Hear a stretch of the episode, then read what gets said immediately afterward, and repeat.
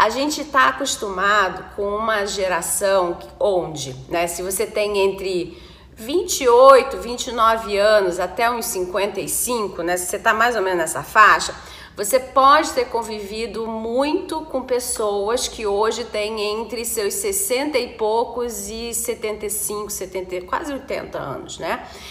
Que eram, uma, eram gerações aí, né? Que tem um bloco de geração que eles estavam tentando ficar independentes, que eles estavam é, correndo atrás de ter mais condições de conforto, né?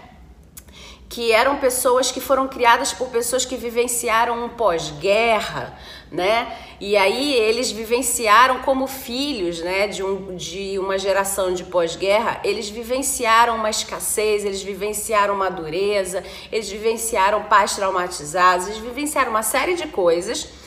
que para essa geração dos nossos pais, né, que uns nem passaram tanto por isso, outros passaram mais, dependendo da idade, essa geração de pais, eles entenderam que a melhor forma de criar os filhos, que somos nós, né? Essa geração que está entre seus 30 a 50 e poucos anos, era entregando tudo que a gente queria, tudo que a gente precisava, tudo que eles entendiam que iam proporcionar um melhor futuro para nós.